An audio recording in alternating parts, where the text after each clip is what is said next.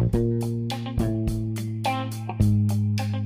Bonjour les runners, bonjour les sportifs, bonjour au petit monde de la course à pied, c'est Seb et je suis ravi de vous retrouver aujourd'hui vendredi pour le 32e épisode du podcast À côté de mes pompes, un podcast consacré à la course à pied mais également à des interviews, à des personnes qui viennent échanger, discuter, partager leur passion du running avec euh, bah, des personnes comme moi, hein, qui est un coureur lambda, mais j'apprends au contact de mes invités, qu'ils soient euh, connus, célèbres ou d'autres un petit peu plus anonymes, tout le monde a sa place sur le podcast. podcast. Alors j'espère que vous avez la forme en cette semaine un petit peu polaire.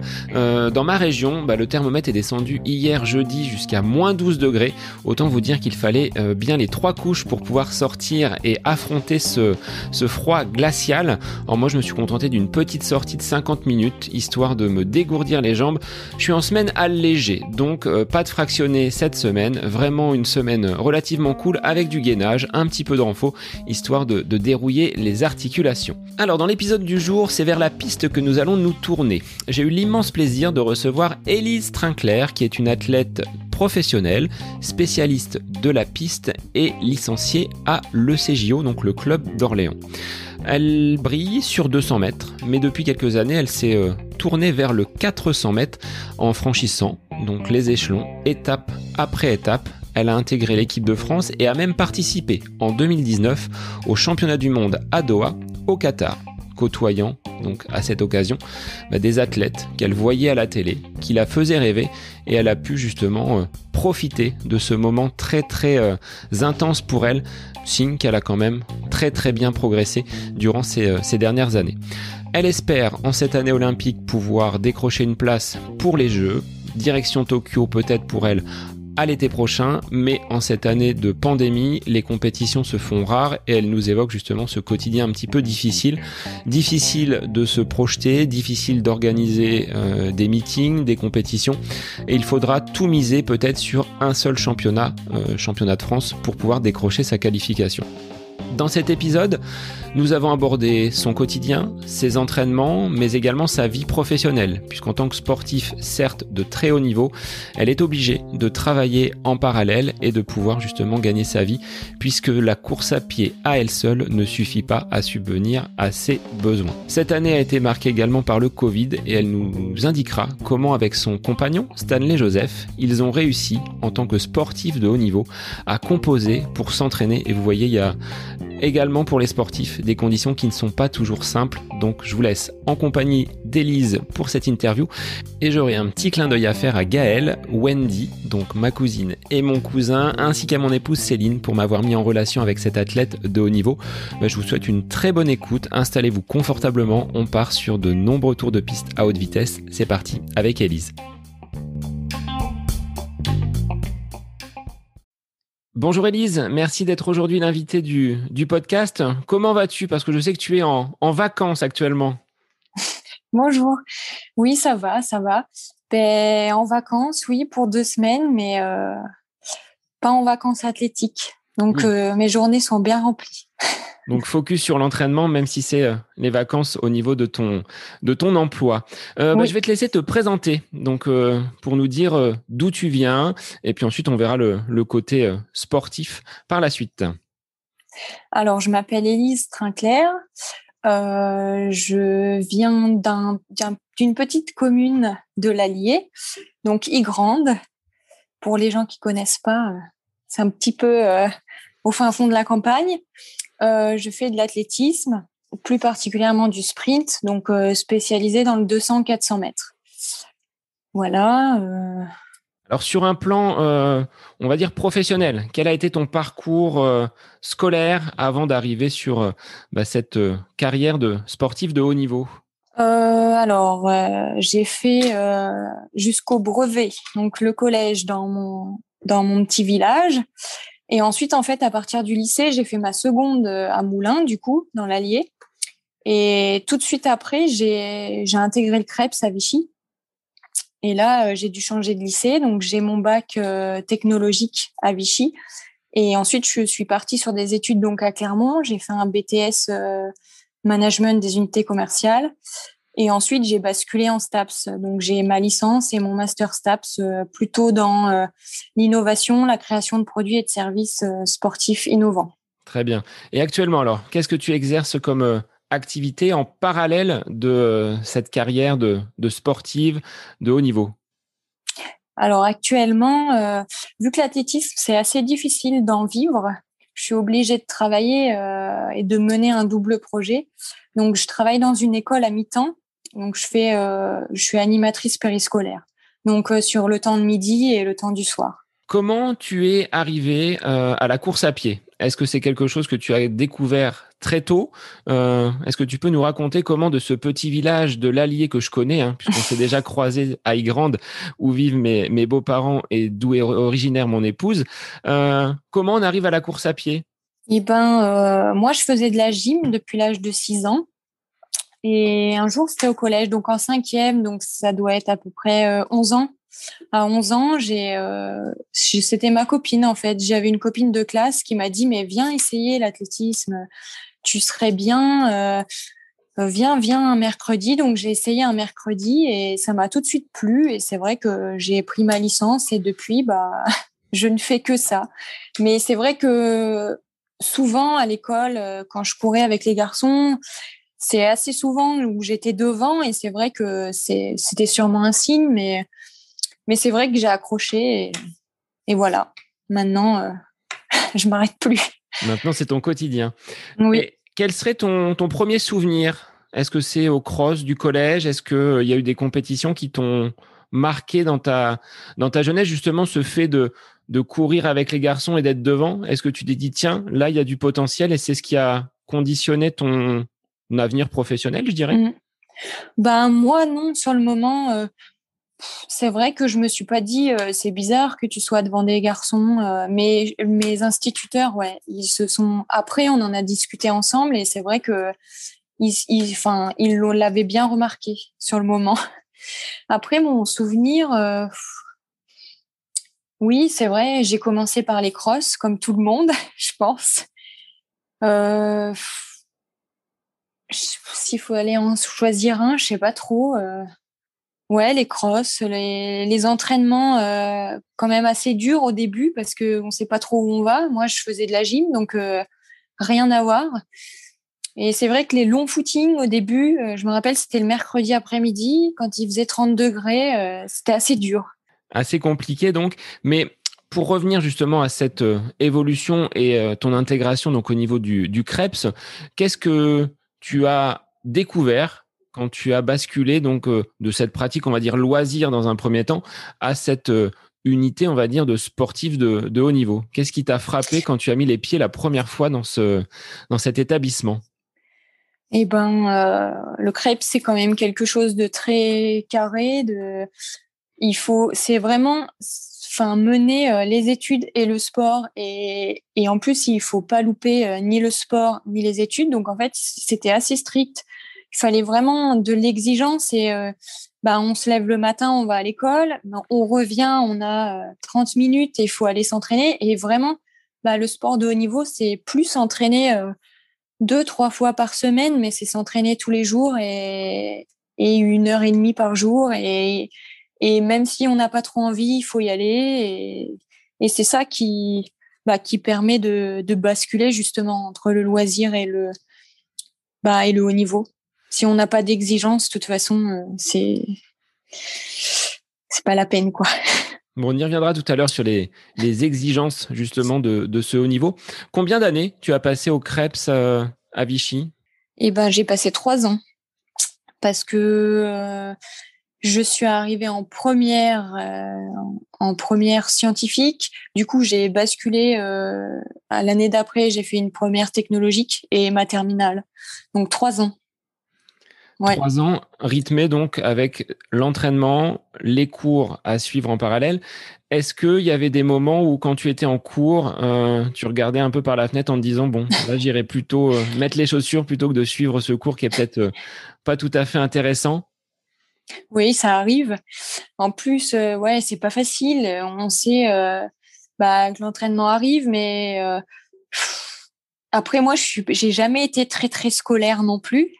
Pourtant, j'ai fait beaucoup d'études, mais euh, ouais, les années lycée, c'était un peu dur. C'était en plus, c'est les années où on est euh, junior et les années juniors, c'est, enfin, ils sont importants. Je pense dans n'importe quel sport, mais nous, c'est vrai que c'est, on est jeune et c'est là où on se fait remarquer, c'est là où il faut perfer et, et oui, oui, ça m'est arrivé de regarder par la fenêtre. Bon, t'en veux pas, hein. ça c'est euh, le, prof, le prof qui est en moi qui, qui ressort. Euh, au niveau de ta détermination par rapport euh, à la discipline que tu as choisie, donc on est vraiment sur du, sprint. Hein. On, tu me disais en off basculer désormais sur le 400 mètres, mais à la base tu étais plutôt sur le 200. Comment tu es venu à choisir cette discipline? Tu aurais pu prendre peut-être le, le 800 mètres, le, le 1500 mètres? Non Tu étais déjà avec des prédispositions pour cette euh, discipline qu'est le 200 mètres? Et eh ben, euh, quand j'ai commencé l'athlétisme à Moulins, euh, donc quand on est jeune, on se spécialise pas tout de suite. On se spécialise qu'à partir de cadet. Donc moi, j'avais au moins quatre ans devant moi où je devais toucher à tout. Et donc on faisait souvent les triathlons. Donc on faisait un saut, une course et un lancer. Donc là, j'ai tout de suite vu que le lancer c'était pas pour moi. Là, direct, c'était c'était sûr. Et après, au niveau des courses, ben, on le voit tout de suite en fait. Euh, si on nous demande de faire un long footing, ou moi, je sais que les footings, les crosses, c'était pas mon truc.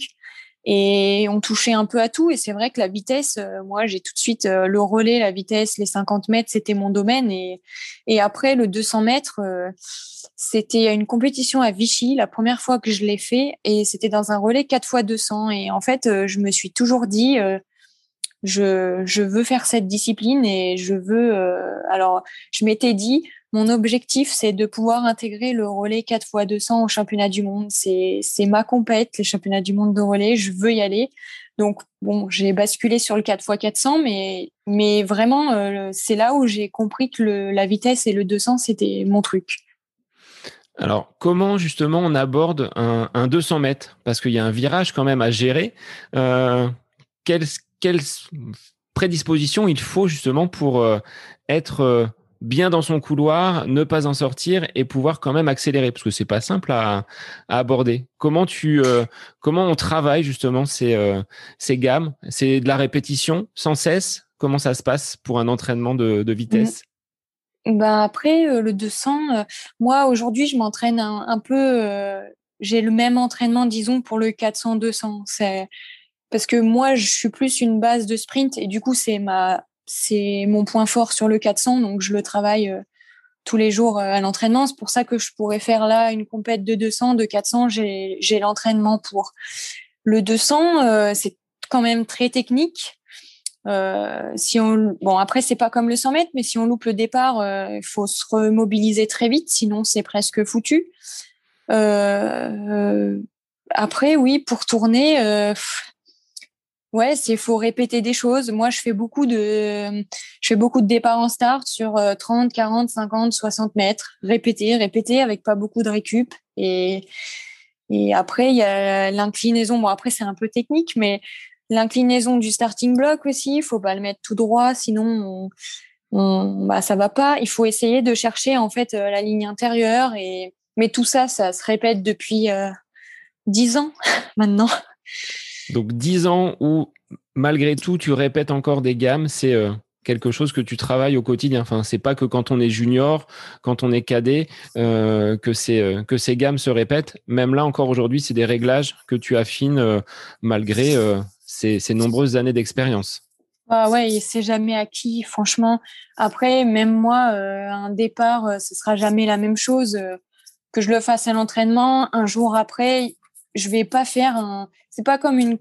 Enfin, les sauteurs en longueur, par exemple, eux, euh, on, doit leur demander de faire tout le temps la même course d'élan, tout le temps, pour essayer d'être régulier. Nous, c'est vrai qu'on on doit le faire, mais des fois, il y a un appui qui qui loupe, euh, un truc qui se passe. Euh, et c'est vrai que si on répète pas, moi, je sais que si je fais pas de départ pendant, bon, ça m'arrive jamais, mais si j'en fais pas d'un mois, bah, il faut en refaire avant la compète, sinon on est un peu perdu. Alors, on y reviendra hein, sur ta semaine d'entraînement type, si elle existe, parce que c'est peut-être euh, varié et euh, comment gère justement ton entraîneur euh, au niveau de cette répartition des séances.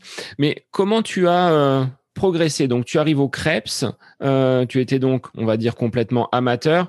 Quels ont été les apports de cette structure? Est-ce que c'est une structure qui t'apporte un, cadre au niveau peut-être musculation, préparation, au niveau de, de l'alimentation? Tu étais, enfin, c'est un internat, comment ça se passe? Euh, Tu as quitté complètement ton, ton domicile familial?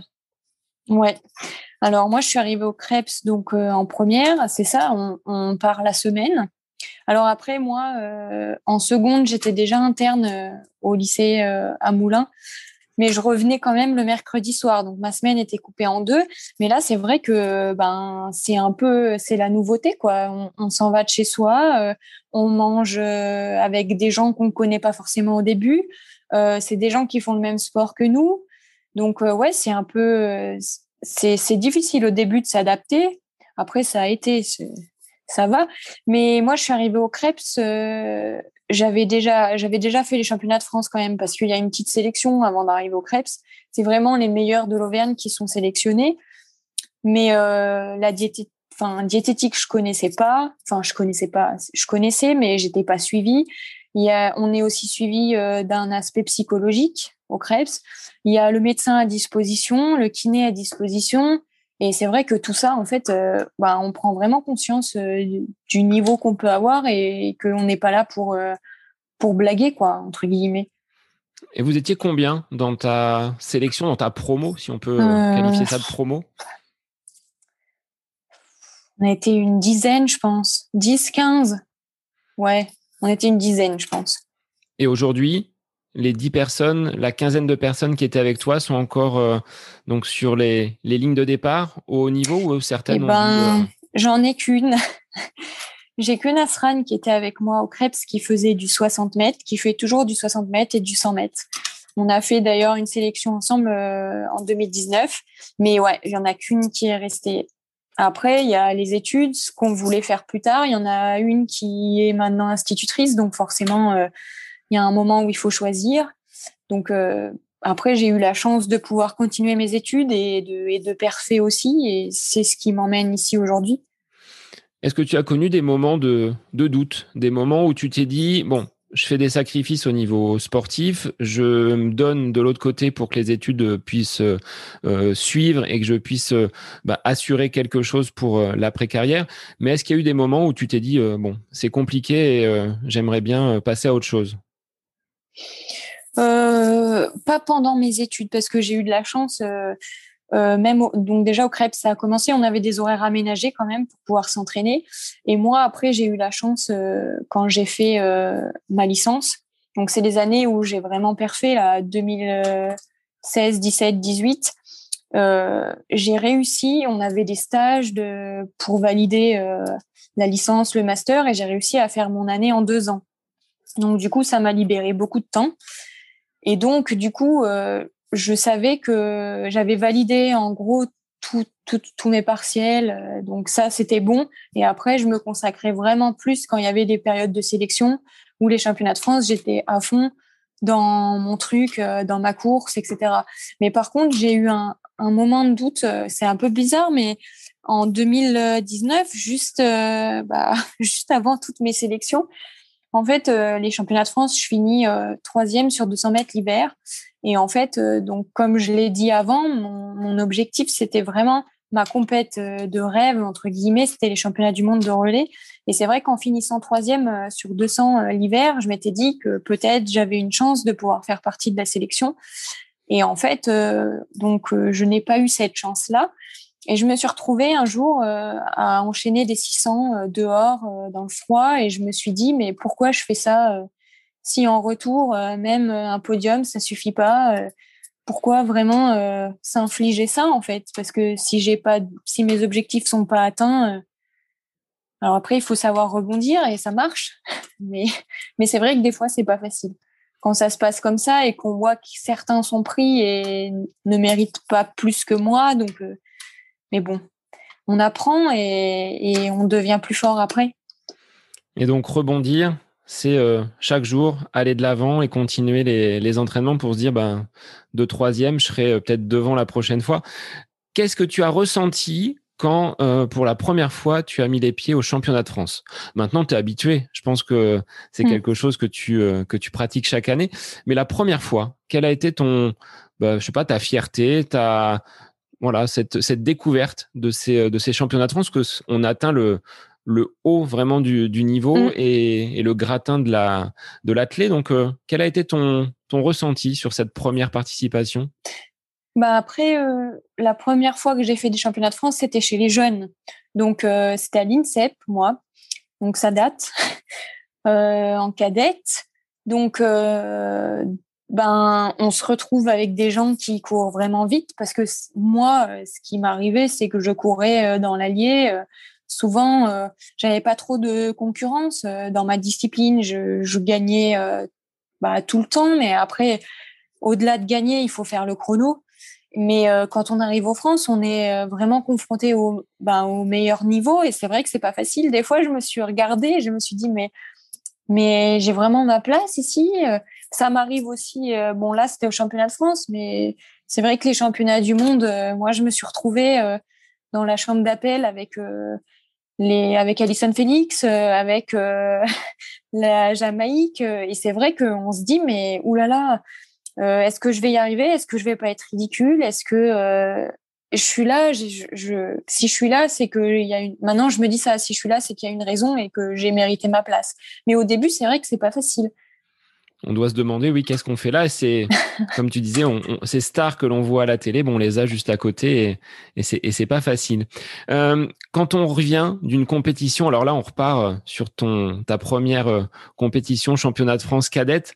Quand on revient à l'école le, lundi, comment on se comment on sent? Est-ce que les copains, copines euh, savent que tu avais euh, performé au championnat de France Est-ce qu'il y a une satisfaction? Est-ce que euh, tes, professeurs ont pu te féliciter de, ces performances ou est-ce que tu es restée très discrète? Ça date, ça. Non, moi, je suis assez discrète. J'avoue que je vais pas je vais pas m'exposer euh, à toute ma classe. Mais mes amis, par contre, le savaient, oui. Mais ils m'ont encouragé, ils m'ont envoyé des messages sur, dans le week-end. Après, le lundi, euh, oui, ils m'ont dit bravo, certainement, hein, je me rappelle plus trop.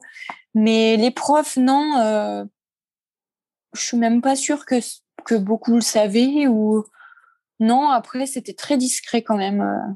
Après, oui, euh, les années lycée, enfin les années fac, oui, parce qu'on fait partie d'un du groupe au niveau de la fac, les photos circulent, les machins, enfin les mails, et là oui, là on est plus remarqué au niveau des profs, mais lycée, non pas trop. Donc très discrète de nature. Et, tu l'as été alors sur ces, ces championnats du monde où tu as pu tutoyer là vraiment les, les stars mondiales de l'athlète. Raconte-nous comment ça s'est euh, comment ça s'est passé puisque tu as finalement été sélectionné donc pour le pour le relais. Alors comment euh, comment ça se passe quand on arrive sur un championnat du monde? Euh, Quand on arrive, on ouvre les yeux déjà. on a fait, on a découvert le stade. Donc là, c'est c'est en plus c'était à Doha, donc c'est multiplié par 1000. C'est grandiose, c'est extraordinaire. On croise des gens où moi, il y a deux ans, je me disais, euh, mais ces gens, je les verrai jamais, ils sont exceptionnels, et c'est vrai que je les ai côtoyés. On a fait un tour de stade euh, à pied, en marchant, pour voir euh, donc sur la piste. Et à partir de ce moment-là, je me suis dit, mais mais j'aimerais vraiment courir. C'est ça doit être incroyable en fait.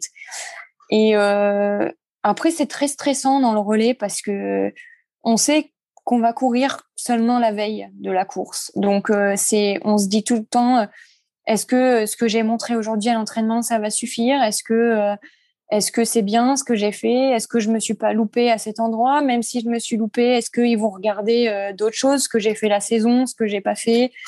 Et là, en l'occurrence, je pense que c'est mon meilleur souvenir quand on m'a dit, ben c'est bon, tu cours. Et je pense que après, mon meilleur souvenir de course, ça a été ce tour à Doha euh, de piste et vraiment je m'en souviendrai toute ma vie même si j'ai j'ai pas été à mon meilleur niveau parce que les conditions étaient difficiles il faisait très chaud euh, c'était particulier mais ça restera mon meilleur souvenir Oui, c'est vrai qu'on avait vu des, contre-performances de nombreux athlètes au fait mm. enfin, du fait des conditions météo. Euh, le public était présent ou c'était déjà confiné à l'époque Non, il y avait du public, mais par rapport à la grandeur du stade, c'était, enfin, il y en avait pas, pas, c'était pas rempli, mais il y en avait quand même. Non, non, si, si. C'est, on n'était pas confiné encore. Et, dans l'équipe de relais, combien vous êtes justement? Parce que tu dis, je suis pas sûr, euh, même si j'ai bien couru, même si j'ai montré euh, de belles choses à l'entraînement, euh, comment se joue la sélection? C'est vraiment le regard de l'entraîneur. Donc, tu le disais tout à l'heure, hein, il suffit pas d'être performante et d'avoir le chrono. Tu te bats aussi avec des, mm. des camarades. Est-ce qu'il y a vraiment cette concurrence, cette saine émulation, ou parfois c'est quand même peut-être difficile de se dire, bah, celle-là, elle est devant moi et bah, je prendrais bien sa place? Bah, c'est quand même assez sain parce que les filles sont vraiment sympas et il n'y a rien à dire là-dessus. Mais euh, par contre, oui, il y a des fois où on se dit, ah punaise, euh, j'aimerais vraiment euh, être comme elle, j'aimerais vraiment, ben, j'aimerais y arriver moi aussi. et enfin, ça joue. il suffit pas en fait d'être fort une fois. Il, faut tout le temps prouver en fait que qu'on est là, qu'on est là. Et c'est vrai que par rapport à certaines disciplines, moi, je vois, je côtoie euh, beaucoup euh, la perche. Et c'est vrai qu'ils peuvent dire, euh, nous, à la perche, il n'y a que trois places et les trois places, c'est c'est 5,80, quoi. C'est pas plus bas parce que le niveau en France est extrêmement élevé. Et c'est vrai que nous, ils en emmènent 7 ou 8. Alors effectivement, 7 ou 8 places, c'est pas 3. Je suis, moi, j'ai conscience de ça, mais c'est vrai que c'est quand même difficile parce que il y a enfin, on en emmène sept, mais quand même, pour être dans les sept, faut, faut quand même prouver qu'on est là. Et ensuite, une fois qu'on est sept ou huit, il faut encore prouver pour être dans les quatre et pour pouvoir courir. Oui, parce qu'en plus de courir sur le relais, vous avez le passage de bâton. Donc là, c'est euh, une autre, euh, un autre travail, une autre approche euh, au niveau de la coordination entre, entre les athlètes. C'est des choses que vous travaillez également, l'entraînement, ces passages répétés, répétés pour avoir le plus de, de fluidité possible? Mm. Bah alors nous, euh, le passage de témoins sur 400, c'est beaucoup moins technique et c'est moins important que le 4 x 100. Mais ça l'est quand même un peu parce qu'il faut pas qu'on perde de temps pour autant. Mais c'est vrai que le 4 x 100, ils se réunissent beaucoup plus dans l'année, tous ensemble euh, à des endroits en stage ou à l'INSEP pour euh, faire des stages de prépa. Nous, on se réunit un peu moins, mais quand on se réunit, par contre, c'est répéter le passage, répéter le passage, changer de place, être celui qui donne, être celui qui reçoit et échanger. Et maintenant, on travaille avec les garçons parce qu'il y a une nouvelle épreuve qui est le relais mixte. Donc, du coup, il faut travailler aussi avec les garçons. Et ça, c'est pas facile parce qu'un garçon n'arrive pas à la même vitesse qu'une fille. Donc là, il faut euh, anticiper et être euh, mm. vraiment bien, bien en place pour euh, le passage de relais. Euh, on le disait tout à l'heure, tu parlais justement des exigences du haut niveau. quels seraient justement tes, bah, tes conseils ou le regard que tu as? Si tu devais donner deux, trois axes qui montreraient justement ce qu'il faut vraiment faire pour être au top niveau, ce serait quoi selon toi? Ben après, ça commence quand on est jeune. Hein. On peut pas avoir euh, se dire euh, tiens aujourd'hui euh, je veux faire du haut niveau, j'arrête tout ce que je faisais avant. Après moi, j'ai pas, je connais pas les soirées, je connais pas l'alcool, je connais pas. c'est c'est un travail qu'on fait depuis, enfin moi depuis que j'ai commencé. bon déjà j'ai pas ce profil là à la base, mais mais c'est vrai que bah, viens à mon anniversaire euh, le samedi soir, bah non, je peux pas parce que j'ai une séance dimanche matin qu'il faut pas que je loupe. Il euh, faut que je me lève à 8h30, donc je dois dormir parce que sinon je peux me blesser. Enfin, c'est tout ça et c'est bah important quand même. On peut pas. C'est quelque chose qu'on fait. Enfin, moi, je le fais depuis que bah il y a dix ans quoi que j'ai commencé ça et c'est vrai que parfois on s'est moqué de moi oh mais ça va, tu peux bien louper cet entraînement. Ouais, mais si on fait ça, les gens comprennent pas forcément que si on loupe bah, un entraînement par-ci, un entraînement par-là, ça, ça peut jouer beaucoup. Quel a été le regard justement de, de ta famille sur bah, ce choix, ce choix professionnel d'être aujourd'hui donc sportif de haut niveau?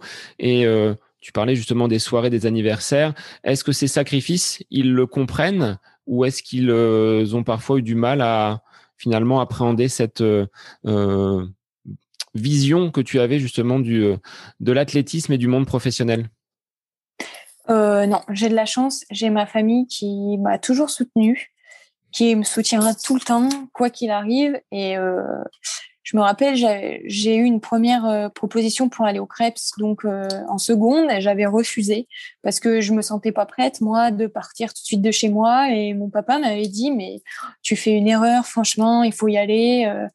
Et du coup, bah, l'année d'après, j'y suis allée. Mais c'est vrai qu'ils me soutiennent, ils, bon, ils me suivaient puisqu'ils peuvent plus venir en compétition, mais mais ils, ils m'ont toujours suivi tous mes championnats de France, toutes mes compètes, ils étaient là, mes parents, mes grands-parents, tout le monde m'a toujours soutenu dans tout ce que j'ai fait et je pense que c'est une chance parce que si on n'a pas la famille qui nous soutient, je pense que on baisse les bras et je suis pas sûre qu'on tienne euh, toutes les années que j'ai pu faire. Euh, bah, depuis la cinquième, justement, je pense que j'aurais peut-être lâché avant si j'avais pas eu de soutien.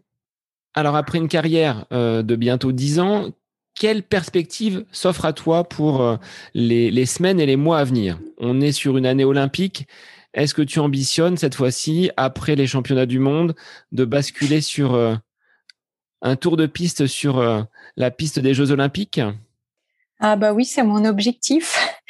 Alors après, euh, il y a trois ans de là, je pensais pas être capable d'arriver à ce niveau-là parce que les Jeux olympiques, c'est quand même la compétition que tout le monde, ben, tous sportifs, je pense, que ce soit amateur, petit niveau, moyen niveau, grand niveau. Je pense que tout le monde rêve un jour de pouvoir participer à cette compétition. c'est vrai que moi, depuis que, bah, depuis que j'ai pu faire les championnats du monde, je me dis, mais tu fais partie de ces gens-là, du meilleur niveau français sur 400 mètres, tu peux y arriver. Et, et, et même encore, quand je fais des compètes, je me dis, mais je me rappelle toujours de ce moment-là et de me dire, bah oui, tu fais partie de ces gens-là, donc il faut croire en soi. Et, et oui, c'est mon objectif, ça c'est sûr. Alors, on n'a pas parlé de tes chronos. Est-ce que tu peux nous donner tes, repères chronométriques sur 200 euh, mètres et sur 400 mètres? Voir si je peux mm. euh, euh, peut-être te talonner sur quelques mètres au moins. Alors, 200 mètres en salle, j'ai fait 23,58, je crois. C'était en 2016, donc ça commence à dater. J'ai eu une année 2018 où j'aurais pu si j'avais poursuivi un peu dans le 200 mètres, bon, j'avais fait un peu de 400, mais si j'avais fait que prépa euh, sprint à fond 200 mètres, j'aurais pu le battre, je pense. Euh, dehors, c'est 23,62 et 400 mètres euh, dehors, donc c'était en 2019, j'ai fait 53,11. Donc là, clairement, cet été, il faut faire 52-50. Bon, je sais que j'en suis capable, hein, mais ça passera par. ce sera pas plus de 52-50 pour partir aux Jeux Olympiques. Alors, on se dit 52-50, tu étais à 53 et quelques centièmes euh, au niveau des, dernières années. Est-ce que c'est si facile que ça de gagner et grappiller quelques dixièmes? À mon niveau, gagner une seconde sur un tour, on va dire que c'est possible, mais à ton niveau, de grappiller ces, euh, dixièmes euh, répétition après répétition, compétition après compétition, est-ce que c'est si facile que cela? Non, c'est pas facile c'est pas facile, mais on va dire que ça fait pas euh, ça fait pas dix ans que je fais du 400 mètres. Donc moi j'ai changé de coach en plus, donc euh, j'ai une, marge de progression assez élevée et je sais que c'est possible. Que moi, vu mon profil, vu ce que je fais à l'entraînement, c'est largement possible de faire euh, parce qu'il m'a fait gagner quand même. Je suis passée de, on va dire, 55 à 53-11 en, en deux ans. Donc oui, c'est possible. Est-ce que comme les d'autres sportifs, il te faut enchaîner les compétitions pour justement euh, amener euh, toujours un peu plus de vitesse, améliorer les chronos, ou est-ce que on se prépare vraiment pour euh, une course en se disant là, je me sens bien et c'est là que je vais performer, ou c'est plutôt la répétition qui donne confiance? Ben pour le 400 mètres, il faut répéter, parce que la première sera mauvaise, on va faire des erreurs qu'on ne devrait pas faire, mais en même temps, c'est pas l'entraînement qu'on s'aperçoit de ça et là, par exemple, surtout le 400 mètres. Déjà en extérieur, il faut répéter, mais en intérieur encore plus. Là, moi, j'ai fait une compète où je me suis complètement loupée, entre parenthèses. Et c'est vrai que ça s'invente pas en fait. À l'intérieur, par exemple, c'est très très tactique. Et le premier tour, donc c'est deux tours de piste à l'intérieur, et le premier tour est super important parce qu'il faut se rabattre dans les premiers. Il faut passer en tant de secondes aux 200 mètres. Et alors que quand on est dehors dans son couloir, euh, ça gêne pas. On peut accélérer quand on veut, on peut ralentir quand on veut, on peut. Enfin, la, course est personnelle, alors qu'à l'intérieur, c'est il faut penser aux autres en fait, parce que moi, je me suis fait enfermer dans bah, dans le dernier 100 mètres et là, c'est pas moi. Même si j'ai euh, des jambes de feu que je me fais enfermer, bah, je peux plus courir. Donc, euh, c'est il faut répéter tout le temps, tout le temps, tout le temps le 400 mètres. Donc, faut être un petit peu roublard hein, sur ces épreuves en salle finalement, savoir bien se, positionner. Comment ça se gère justement? Donc, tu disais, c'est sur deux tours en, salle. Est-ce qu'il faut partir à fond et être capable de maintenir sa vitesse, ou est-ce qu'il y a différentes stratégies? Comment tu On va pas donner d'indices hein, si tes concurrentes écoutent le podcast, mais euh, moi qui ne cours rarement de, de 400 mètres, hormis sur quelques séries, euh, bah, quand je fais la première, ça va, mais euh, au fur et à mesure, la vitesse, elle baisse. Comment on fait pour bien gérer justement ces, euh, ces, ces 400 mètres? Eh ben, il faut pas partir à fond, mais il faut partir vite. Donc certains ne trouveront pas la différence, mais c'est vrai qu'il faut pas partir à fond comme un 200 mais il faut partir assez vite. Par exemple, euh, donc euh, moi euh, sur le premier tour, donc au passage au 200 en salle, hein, je parle, il faut que je passe en ben, en 24-8 quoi. Donc une seconde de moins que mon temps de tout de suite. Donc une seconde c'est pas énorme hein, sur un 200. Donc au final, enfin si c'est énorme, mais sur un temps de passage, il faut quand même passer assez vite. Et après, il faut avoir de la résistance pour continuer le deuxième tour. Et est-ce que selon toi, il serait plus facile de passer du 200 mètres au 400 mètres que l'inverse? Est-ce qu'on bascule forcément du 200 mètres au 400 mètres quand on prend un petit peu d'âge? Ou est-ce que non, c'était toi, cette volonté d'aller vers euh, une distance euh, qui est le, tour de piste? Non, c'était moi parce que euh, j'ai très bien vu que faire que du 200 en fait au niveau international, c'est pas c'est pas la meilleure chose. Disons que si on veut être sélectionné après comme moi dans des relais, c'est soit le 4 x 100, soit le 4 x 4. Et le 4 x 100, moi, euh, le 100 mètres, euh, bah, j'ai pas le physique euh, des filles qui font du 100 mètres.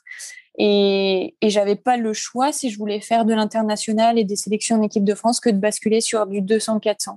Après, mon 200 me sert parce que on n'est pas beaucoup quand même sur 400 à aller vite sur le 200 et c'est une force quand même parce que on pourrait se dire on passe un peu moins vite euh, à la mi-course, sauf que ce qui est gagné est gagné. Et quoi qu'il arrive, euh, on va craquer le dernier 100 mètres, c'est sûr. Bon, alors après, faut maintenant, faut craquer le dernier 50. Mais euh, quoi qu'il arrive, ce qu'on a pris comme vitesse, on l'a pris. Donc on part fort et puis après on gère sur la. Et on fait comme on peut. Et on fait comme on peut pour finir et, passer la ligne. Euh, comment ça va se passer là sur les différentes semaines, les différents mois qui nous séparent de ces euh, potentiels Jeux olympiques à Tokyo? Tu es confiante?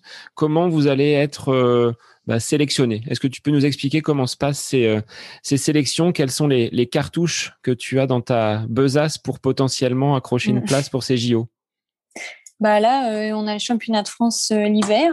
Donc, je ne sais pas si tout le monde court ou si comment ça va se passer. Certains font le 200, d'autres le 400. Donc, je suis pas certaine. En plus, au vu des conditions euh, sanitaires, c'est assez compliqué cette saison.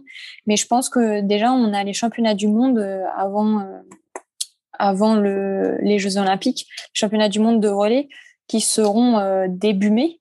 Donc du coup, on a une sélection qui va se faire là. Et donc si on réussit cette sélection, on est, on est déjà un peu plus confiant pour la suite même s'il faut vraiment réussir euh, les championnats de France euh, au mois de juin pour vraiment là dire euh, moi là je suis prête regardez les jeux c'est dans un mois donc voilà donc ça, c'est avec ton entraîneur. Vous planifiez finalement un, pseudo pic de forme, même si je ne sais pas si on mm. peut le, prévoir, mais dans ta charge d'entraînement, ça va être une montée progressive jusqu'à ces championnats de France. Mm. Bah là, on a prévu un pic mi-avril pour euh, les sélections et après euh, en fin juin. Ouais. Alors, ça me permet de rebondir sur l'entraînement. Comment on s'entraîne quand on est sportif de haut niveau? Combien de séances tu peux réaliser chaque semaine? Est-ce qu'il y a des périodes avec des temps un peu plus faibles? Est-ce que tu complémentes avec d'autres sports? Est-ce que tu fais des footings? Même si tu fais du 400 mètres, est-ce que vous faites des footings longs et des sorties longues? Euh, alors, moi, je m'entraîne tout en lorsqu'on n'a pas de compète. parce que c'est différent s'il y a une compète le week-end ou s'il n'y en a pas. Donc quand il n'y a pas de compète, je m'entraîne euh, tous les jours, sauf euh, souvent c'est le vendredi ou le samedi. J'ai un jour de, de récup. Après, euh, moi, je fais pas toujours de la piste. J'ai une séance de d'aérobie, donc de footing. Alors moi, c'est pas des footings longs parce que ça va, on n'a pas les mêmes fibres. Donc moi, il faut que j'ai des fibres rapides. Donc euh, les footings, moi, un footing long, ce sera 15 minutes, pas pas plus, parce que sinon ça va pas du tout dans dans ma logique d'entraînement. Mais quand on a des compètes, c'est deux jours de repos. En gros, je fais le vendredi où je fais rien. Le samedi, je vais courir, je vais faire quelques gammes, quelques lignes droites pour me réveiller pour la course du dimanche. Mais sinon, c'est tous les jours et c'est une heure et demie par jour ce que tu disais avec justement les gammes, les positionnements des, des starts, travail des bras mm. peut-être aussi pour euh, positionner le haut du corps. Enfin, mm. tout, euh, je pense, a une importance à partir du moment où euh, il s'agit d'aller grappiller quelques secondes. Ça, c'est quelque chose que tu as en tête. Toujours être bien placé, les jambes, les bras. Ah oui, bah, de toute façon, ça va. Les bras vont avec les jambes. Alors, est-ce que tu t'entraînes avec un groupe ou est-ce que tu t'entraînes toute seule? Comment se passent tes, tes séances d'entraînement? Alors moi, je m'entraîne toute seule. J'ai l'habitude de parce que même quand j'avais mon coach de Vichy, il travaillait euh, donc euh, moi, enfin, on pouvait pas. Lui, il rentrait sur Vichy quand moi j'étais à Clermont, donc du coup, euh, je m'entraîne toute seule et c'est vrai qu'au début c'est pas facile. Les gens me disent souvent, mais comment tu fais? C'est pas possible de s'entraîner tout seul. Au bout d'un moment, on en a marre. Et c'est vrai que, ben, je pense que ça m'a ça m'a aidé pour mon mental aussi. Et je pense que voilà bah oui, des fois, comme tout le monde, j'ai pas envie d'y aller. Euh, je sais ce qui m'attend, euh, je sais que je vais souffrir, mais aussi la performance, elle passe par là et je me force et j'y vais et, de toute façon, il n'y a pas le choix. Hein. Si on veut aller aux Jeux Olympiques, euh, on peut pas dire j'ai pas envie d'y aller, j'y vais pas. Mais je m'entraîne toute seule et mon coach est à Lyon. Et par contre, pendant les vacances scolaires, de temps en temps, je descends à Lyon. bah pour et là, j'ai un gros groupe d'entraînement par contre, mais c'est pas souvent. Effectivement, c'est ça doit pas être simple comme tu le disais, hein, de, de s'entraîner seul, notamment sur un positionnement. Le regard du coach, je pense qu'il peut avoir cette importance euh, bah, parce que tu ne te vois pas courir, donc forcément le, le coach lui est peut-être là pour te, te repositionner, mais d'avoir finalement cette, cette aide à distance est quelque chose qui, euh, qui doit pouvoir t'aider. Mm. Est-ce que tu réalises des étirements? Parce que justement, tu parlais des fibres tout à l'heure. Est-ce que les étirements, c'est bon pour euh, une sprinteuse comme toi ou est-ce que finalement, euh, vous n'en faites pas énormément? Eh ben, euh, je m'étire moi euh, le soir, mais c'est toujours pareil. Il y a plusieurs sons de cloche. Euh, est-ce que c'est bien de s'étirer tout de suite après Est-ce que c'est pas bien? Moi, je m'étire vraiment après des séances dures où je sens que j'en ai besoin. Après, on utilise des, des. Je vais beaucoup chez le kiné quand même. j'utilise des, des balles de massage, des rouleaux. On a un je sais pas comment on peut appeler ça, un pistolet de de, de massage, ouais. ouais, voilà. Du coup, bon, ça c'est pas trop moi. C'est, c'est, j'ai de la chance d'avoir un copain qui est dans le même milieu que moi et qui et qui aussi vient pendant mes séances pour m'aider psychologiquement, me filmer, me prendre mes chronos. Et du coup, on, on s'étire ensemble, on, bah, on a du matériel, quoi. Après, je pense que c'est, il faut s'étirer je pense. Après, dire vraiment quand, euh, je saurais pas trop dire. Moi, c'est vraiment quand je ressens le besoin. Oui, parce que je pensais plus soit au côté sprint, le fait de d'étirer. Ouais, étirer vous avez quand même besoin, voilà, voilà. Vu que vous avez besoin quand même de tonicité, est-ce que c'était bon ou pas mm. pour euh, ton profil? Après, je dis pas qu'il euh, qu'il faut pas en faire. Moi, je sais pas trop.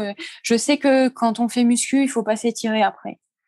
Après, moi, je sais pas trop. Et le côté muscu, est-ce qu'il est important justement dans votre euh, dans votre entraînement? Est-ce que euh, ton entraîneur te programme des séances vraiment de de renforcement pour justement tonifier bon, à la fois mm. les jambes et euh, la position du buste? Ouais, après on a on a une musculation. Souvent on en a une par semaine sur. Des fois ça peut être deux. ça dépend, ça dépend vraiment. Moi j'ai pas de semaine type. je, comme je dis souvent, je c'est l'horreur tous les jours. Quand on fait du 400, c'est c'est horrible tous les jours. Mais bon, après, quand les performances sont là, c'est pour ça, on aime bien y retourner. Mais je, ouais, la musculation, c'est pas, moi, je fais pas du 100 mètres, donc euh, j'ai pas de la muscu tout le temps, tout le temps. Mais c'est vrai qu'après, je me rajoute euh, des abdos, du gainage euh, chez moi, parce que ça, c'est primordial. Sinon, bah, je pourrais pas y arriver. Oui, je pense que ça, ça fait partie du travail plus ou moins invisible, comme peut l'être. Oui, c'est ça, parce que on, peut pas dire, ouais, on peut pas dire faites ça, faites ça. À chaque fois, il peut pas nous dire tous les jours c'est à nous aussi de le faire euh, de nous-mêmes et ça va de soi. Après, euh, quand je ressens le besoin ou quand j'ai 10 euh, minutes, je vais me mettre sur un tapis et je vais faire ça. Il y a cette autonomie finalement de, de l'athlète qui sait ce qu'il doit faire pour arriver, on va dire, sur des, sur des bonnes performances. L'alimentation, le sommeil, c'est des choses que tu surveilles également, qui sont importantes tu le disais hein, tout à l'heure, euh, mmh. les soirées, des choses comme ça, euh, euh, on met de côté. Vous m'oubliez sur votre liste d'invités. et l'alimentation, vous avez aussi des peut-être des, personnes qui, qui t'entourent et qui t'accompagnent dans cette dans cet ben, entraînement, on va dire, invisible. Quand j'ai des questions sur l'alimentation, j'ai une diététicienne que je peux consulter, mais mais j'avoue que j'ai de la chance quand même. Pas, je, je, fais attention, mais j'ai pas de problème de poids, de, de, de, de, choses que je mange qui sont pas bonnes. Je fais attention depuis toujours et, j'avoue que j'ai pas de. Alors évidemment, je vais pas manger de McDo, je vais pas manger de pizza, je vais pas manger. Je fais tout moi-même déjà. Est-ce que tu manges vrai que pâté aux pommes de terre, la spécialité du oui. Ah, donc c'est un indice de performance alors. je mange du pâté aux pommes de terre. J'en ai fait un la semaine dernière d'ailleurs, mais pas tous les jours évidemment. Euh, après c'est une routine un peu. C'est je fais attention moi Noël. Euh, quand j'écoute des fois des coachs qui disent bon ben là euh, je sais que mon athlète il sera mauvais parce que c'est Noël et le premier de l'an mais moi, j'ai jamais eu de. Moi, je peux faire une compète euh, trois jours après Noël, c'est pas un souci. J'ai, jamais, jamais fait d'excès de foie gras, de trucs. Euh. moi, je connais pas ça. Après, euh, moi, je pense que manger de tout en quantité raisonnable, ça marche parfaitement. Donc c'est un des, un des facteurs qui te conduisent aujourd'hui à ces très très bons résultats. Est-ce que avec ce côté euh, sérieuse, méthodique, euh, appliquée, euh, tu as été préservé des blessures? Est-ce que tu es capable de les, de les déceler et dire là, attention, ça commence à tirer, je vais ralentir un peu? Est-ce que tu as été confronté à quelconque blessure? Certains athlètes disent bah, si on court, on a toujours mal quelque part, mais euh, on est vigilant, on est un peu sur euh, la, la, le fil et mm. on peut basculer d'un côté et de l'autre. Est-ce que toi, tu le... Tu bah, on est sur un fil, c'est sûr. Après, moi, j'ai vu la différence entre faire que du 200 et faire du 200-400. C'est pas du tout les mêmes charges musculaires et, et c'est vrai qu'on va moins taper dans les fibres et quand je finis un 400, je suis fatiguée, c'est l'horreur, mais par contre, mes muscles, je sens qu'ils sont pas... J'ai pas des courbatures énormes comme si je fais un 100 mètres ou un 200. Et donc ça déjà, ça joue. Et euh, après, je me suis jamais trop blessée moi. J'ai jamais eu de problème. J'ai de la chance, hein. sauf euh, là euh, par rapport au confinement et au de l'année dernière. Mais c'est la seule fois où j'ai ressenti des douleurs vraiment qui m'ont fait dire attention là. Je pense qu'il faut faire attention, il faut lever le pied. Mais sinon, j'ai jamais. Moi, je vis un peu. Je suis sur le fil parce que je m'entraîne toute seule déjà et, je je vais pas m'arrêter si j'ai un petit peu mal au pied ou si j'ai un petit peu mal à quelque part. Moi, je vais toujours continuer. Alors, je dis pas que c'est bien. Hein. Des fois, ça m'a desservi, mais après, c'est, je suis comme ça et après, en vieillissant, on s'arrête peut-être plus vite qu'avant. Alors après avoir justement écouté euh, donc tous tes, euh, tes, conseils et ce que tu mets en place donc au jour le jour pour euh, justement performer, qu'est-ce qui a conduit ta décision de, de changer d'entraîneur? Donc tu étais suivi par un entraîneur à, à Vichy et désormais ton entraîneur est basé sur Lyon. Qu'est-ce qui a motivé cette envie de, de changement et qui t'a conduit justement à aller vers un autre profil d'entraîneur? Ben en fait j'étais arrivée à un moment où moi, mon coach, je l'ai depuis, je l'avais depuis que j'étais au Crêpes. Et je suis arrivée, on arrive tous à un moment où on a besoin de changer euh, en fonction des objectifs qu'on a. moi, j'étais arrivée à un moment où je m'étais dit, ben, je m'entraîne peut-être pas suffisamment, peut-être que ça me correspond plus, j'ai besoin de vraiment faire plus dur les entraînements. Euh, et en fait, je suis partie, j'ai été sélectionnée euh, au, au, jeu, euh, c'était les jeux, ben, les jeux je me rappelle plus qu'est-ce que c'était comme compète. C'était des jeux, c'était une sélection équipe de France, mais c'était un peu l'équipe de France B entre guillemets. Et je suis partie à Abidjan, ah, au jeu de la francophonie, c'est ça. Et, et là, ben mon coach actuel, avec qui je suis maintenant, il était là pour euh, d'autres athlètes, il était venu. Et en fait, euh, déjà, je me posais la question de comment je peux faire, parce que moi, j'ai pas pour habitude de, de changer comme ça. Je me pose la question longtemps à l'avance. Je fais, je fais pas ça. Moi, je suis limite pour pas blesser les gens. Je vais rester avec eux sans penser trop à moi. Et c'est vrai que, ben, j'avais déjà un peu réfléchi et moi, je voulais pas partir et aller avec quelqu'un euh, qui me corresponde pas. Et c'était vraiment la personne qui me correspondait le plus et qui correspondait le plus à ce que j'avais avant au terme, enfin au niveau de l'humain. Parce que moi, je sais que l'humain est très important. On voit vraiment des coachs des fois qui crient euh, sur leurs athlètes, qui, qui vraiment, euh, enfin, il n'y a pas d'humain et moi, c'est pas ça du tout que je voulais. Et c'est vrai que ben, c'est quelqu'un qui me correspond tout à fait et il est à l'écoute, il est tout le temps là quand on a besoin de l'appeler. Euh, il trouve toujours des solutions, on se remet en question et bah, c'est ce qu'il me fallait vraiment. Et après, j'ai changé de coach, mais ça s'est très bien passé avec l'ancien. Il a compris, il avait aussi vu, lui, qu'on était arrivé à un moment où ben, on était arrivé au bout de la relation. Quoi, et, et voilà. Mais ah, par contre, j'ai changé euh, parce que j'avais mon ancien coach, j'étais dans son club aussi. Donc, moi, pour moi, il fallait tout changer complètement et ça va ensemble aussi. Il faut, ben, on change de club aussi parce qu'on a des besoins euh, forcément plus, on a plus de besoins aussi financiers et c'est vrai que ben, c'est en tout en fait. Donc, j'y trouve mon compte aujourd'hui. Et qu'est-ce qui a euh, changé radicalement dans ce que tu faisais avec ton ancien entraîneur et ce que tu fais aujourd'hui. Est-ce que c'est sur l'approche? Ce que tu disais, bon, l'humain, je pense que euh, tu l'as dit, hein, tu étais euh, avec une personne avec qui ça se passait bien, mais tu avais besoin d'autre chose. Qu'est-ce que ce nouvel entraîneur sur Lyon t'apporte aujourd'hui, euh, si ce n'est cette bascule vers le très haut niveau que tu, que tu touches aujourd'hui? Est-ce qu'il y avait, voilà, dans sa façon d'entraîner, est-ce que c'est des, des séances différentes? Bah après, il a pratiqué lui aussi euh, l'athlétisme. Bon, mon ancien aussi, mais je sais pas. Il faisait du 800, mon coach là.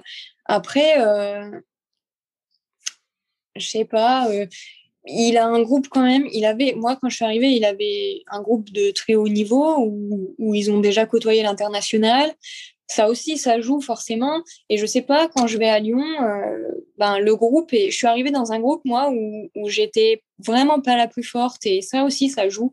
Quand on se rend compte que ben, les gens sont vraiment plus forts et, et de, d'essayer de les accrocher sur les séances, essayer de, ben, de, de se rapprocher d'eux, ben, on se dit, ben, tiens, j'ai grappillé euh, quelques dixièmes, là, ça va me servir pour la suite. Et écouter aussi ben, l'expérience de ces gens-là et et après, c'est une toute autre approche. Euh, je sais que je, je finis, c'est des séances vraiment plus difficiles, mais j'étais arrivée à un. Ouais, c'était trop facile, je pense, par rapport à ce que je pouvais faire.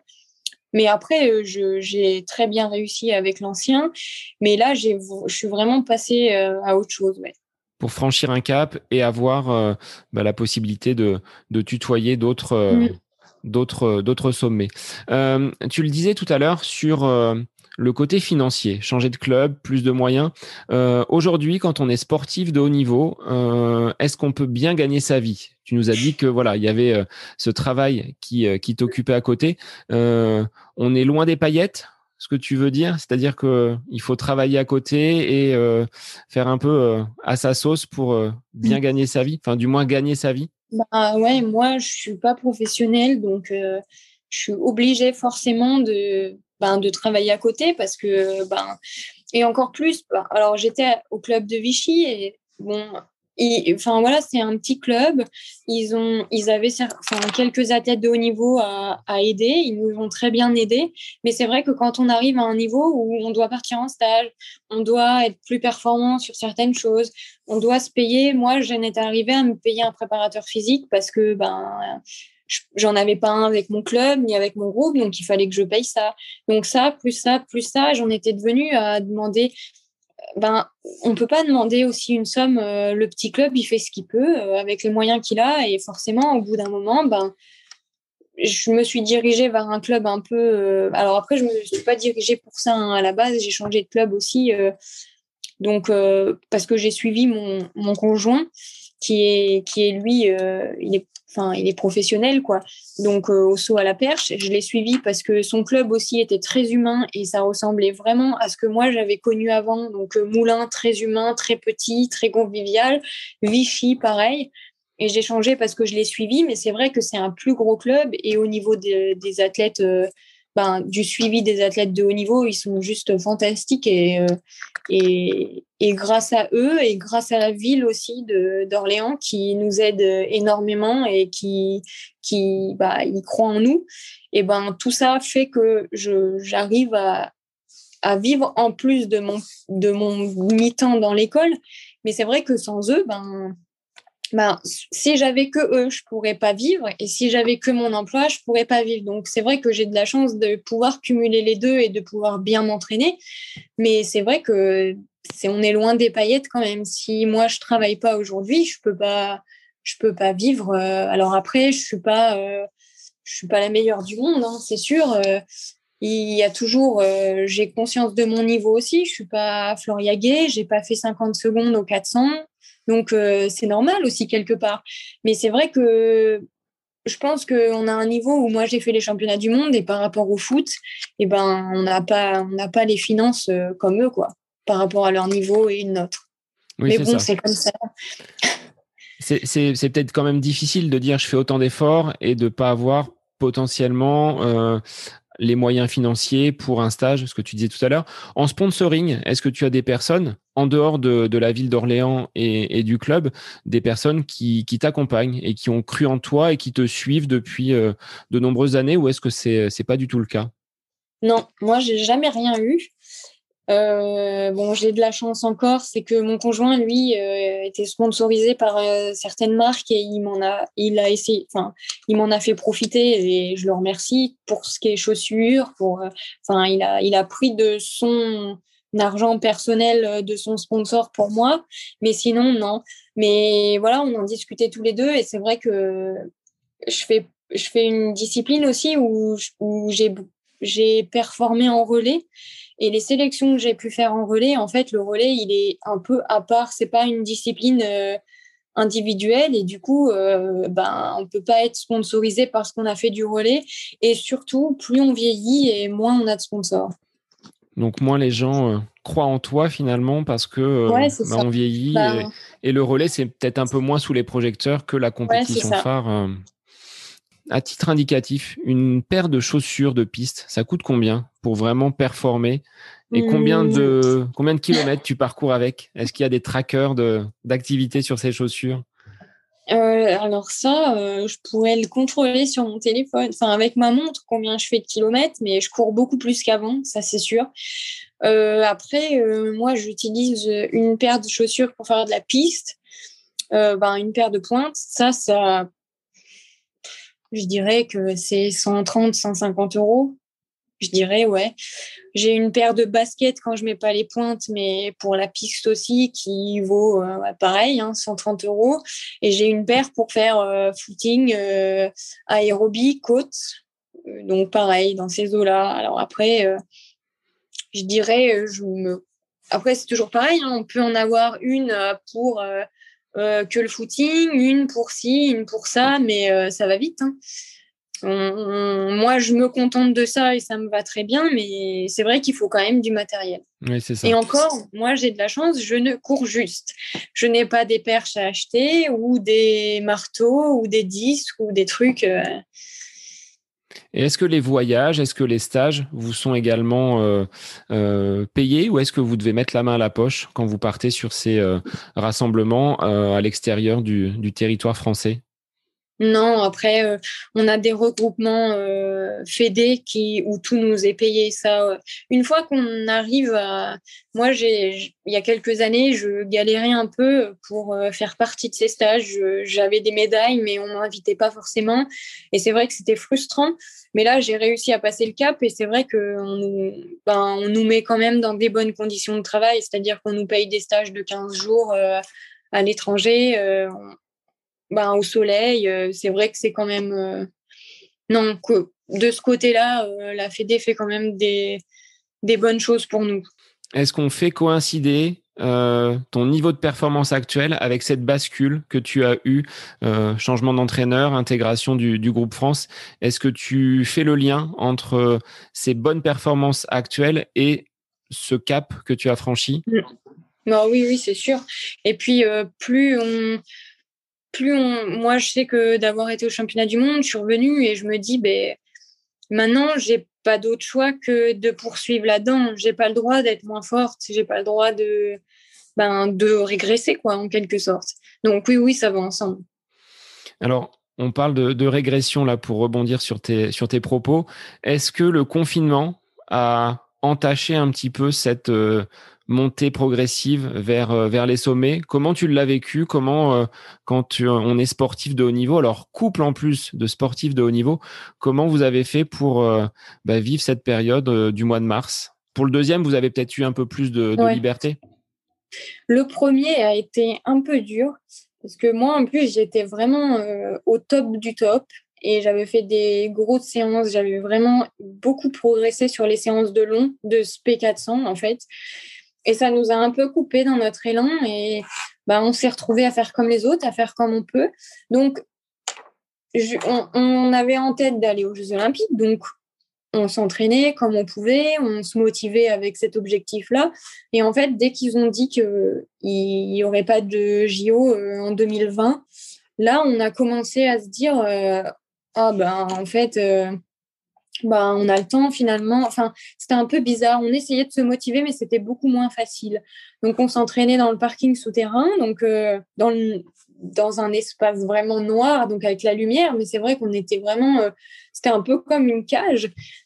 On a fait ce qu'on a pu. On, a, on s'en est pas trop mal tiré. Alors, lui, il pouvait pas sauter à la perche, par contre. Ça, c'était le point négatif. Moi, j'ai de la chance, je pouvais courir. Mais euh, mais par contre, le déconfinement a été un peu. Euh, moi, j'étais, je suis restée, je me suis entraînée toujours pareil dans le pendant le déconfinement et je me suis retrouvée avec des douleurs un peu euh, bah, qui sortaient de nulle part ou j'ai pas compris. Euh, je me suis, j'ai eu mal à un nerf, donc du coup, j'ai dû arrêter le sprint. Euh, donc on avait dit ben on repart sur la saison euh, la prochaine saison. Mais au final j'ai fait les France quand même parce que j'ai vu que potentiellement je pouvais espérer faire une petite chose. Donc j'ai fini cinquième j'ai bien fait de les faire mais sans trop d'entraînement 400 donc euh, et puis rebelote on nous reconfine en, ben là là à l'automne. Mais ce confinement-là, j'avoue que pour nous, il a été beaucoup mieux que qu'au mois de mars parce que là, on, peut s'entraîner. Euh, on a accès euh, au stadium, donc on a la piste couverte. Il y a que nous. Bon, il y avait les écoles, mais là, ils ont plus le droit de venir. Mais j'avoue qu'on a été les sportifs listés, on a été, on a eu de la chance. Et aujourd'hui, moi, je pense à tous ceux qui sont dehors, qui, euh, qui, qui, ont eu des moments au mois de janvier où il a fait vraiment froid et où c'était pas facile. Et, et ils, ont, ils espéraient pouvoir faire des compétitions et malheureusement, on leur a dit que c'était pas possible. Donc, euh, ils se sont entraînés, pas pour rien, évidemment. Il faut toujours se dire que ce qu'on a fait, on l'a fait. Et pas pour rien, mais je pense que leur morale, ça a dû être très difficile et je pense à eux parce que nous, on a de la chance. On peut s'entraîner, on peut faire des compètes et, et c'est une chance. Donc oui, pas simple en effet de, courir, comme tu le disais, dans un parking souterrain. Je pense qu'il y a des endroits un peu plus, euh, un peu plus fun pour, euh, pour pratiquer la, la course à pied. Donc là, concrètement, tes échéances, la, prochaine course, elle intervient quand, Elise Moi, je cours samedi. Donc, un, un meeting comme ça pour, pour me rattraper de ma dernière compétition et voir où j'en suis. Parce qu'on a les championnats de France qui sont euh, ben, dans deux semaines. Et après on retourne au travail et ce sera la sélection pour les championnats du monde de relais. Et après on sera vite aux Jeux olympiques. Oui, c'est tout le mal que je te souhaite, c'est-à-dire de pouvoir euh, être euh, à Tokyo pour faire un, un, beau tour de piste. Alors, tu le disais, dix années de carrière, jusqu'à quel âge tu penses pouvoir performer sur ce haut niveau? Est-ce que tu n'as pas d'idée ou est-ce que c'est une question euh, que je te pose et que tu n'as pas forcément envie de te ben, poser Je pense que je verrai. Euh, là, les petites jeunes, elles arrivent, euh, c'est sûr, ça fait mal, hein, mais on tient, on tient, on est toujours là. Je pense que quand vraiment mes chronos, pas que en compétition, mais à l'entraînement, je verrai que c'est c'est dur, que il y a aussi le plaisir. Quand on prend plus de plaisir, je pense que ce sera le déclic où on dira ben stop, on arrête. De toute façon, euh, ça sert à rien de, se faire mal comme ça et d'avoir zéro, euh, zéro point positif. Mais après, je pense que quoi qu'il arrive, euh, j'arrêterai pas complètement parce que je pense qu'on a, on a tellement donné pendant dix ans qu'on ne peut pas s'arrêter comme ça. Bon, t'as pas envie de laisser la place et de montrer que tu as encore de, de belles années devant toi. Tant que je pourrai, je le ferai. Bon, c'est tout le mal que je te souhaite. Alors, quand on vit avec un conjoint sportif de haut niveau, perchiste, parmi les meilleurs Français, euh, la vie de famille, elle s'organise comment? Chacun dans ses compétitions, chacun dans ses entraînements? Non, on est, on se complète beaucoup. J'ai de la chance d'avoir euh, quelqu'un comme ça autour de moi parce que moi, j'ai souvent, euh, moi, je stresse beaucoup. J'ai souvent des craintes avant les compétitions. Et il est là, il me fait part de son expérience aussi, et il me, il me rassure, il me dit que ça va aller. Et surtout, il me connaît parfaitement parce qu'il vient avec moi à l'entraînement. Moi, je le vois aussi sur ses séances. On se connaît et on sait euh, quand ça va, quand ça va pas, quand, on s'aide beaucoup euh, mutuellement et, surtout par rapport au jeu, lui, il a eu la chance d'aller à Rio en 2016 et euh, il peut m'aider euh, dans mes questions, dans comment aborder le sujet parce que c'est sûr que moi, par exemple, j'y pense peut-être trop. des fois, j'y pense beaucoup à certains moments et il me dit attention.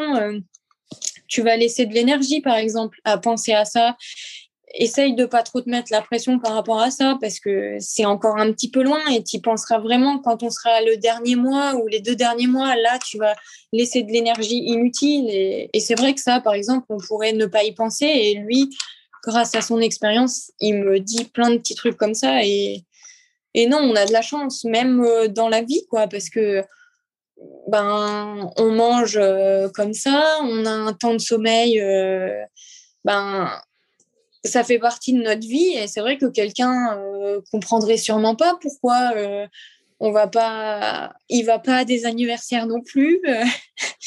C'est vrai que c'est de on a quand même de la chance de pouvoir vivre ça à deux. Bon on vous verra peut-être au carnaval d'Igrande s'il a lieu. Là tu es autorisé. S'il a lieu je sais pas si.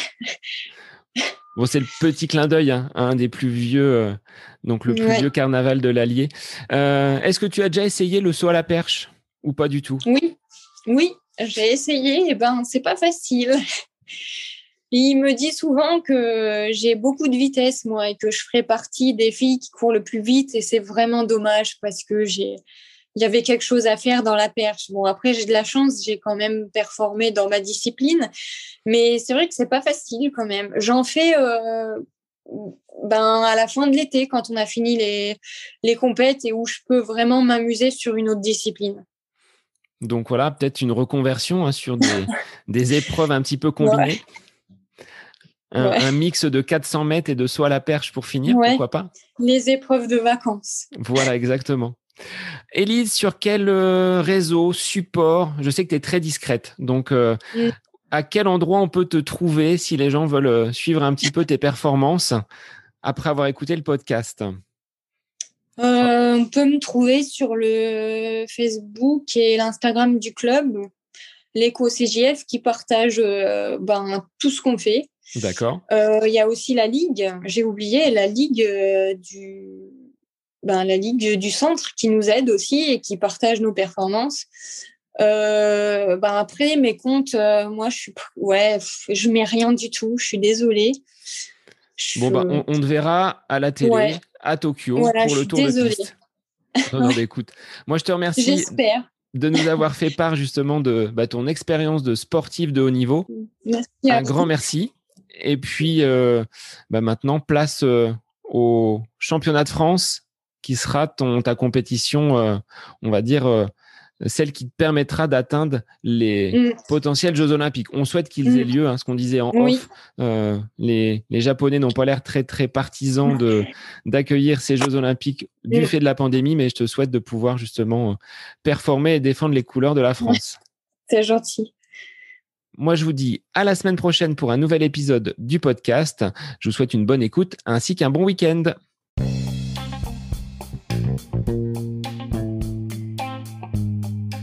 J'espère que cet épisode avec invité vous aura plu. Je vous remercie infiniment de votre écoute. Pour euh, faire remonter le podcast dans les classements, je vous invite à laissez une petite évaluation sur Apple Podcast, 5 étoiles, un petit commentaire, ça me fera énormément plaisir et vous permettrez au podcast d'être remonté, diffusé, euh, déployé sur euh, ces différentes plateformes de façon euh, bah, plus importante encore qu'il n'est actuellement. Et puis je vous invite à me retrouver sur les différents réseaux, hein, Facebook, Instagram. Laissez votre petit message, votre commentaire, ça me fait plaisir d'échanger avec vous.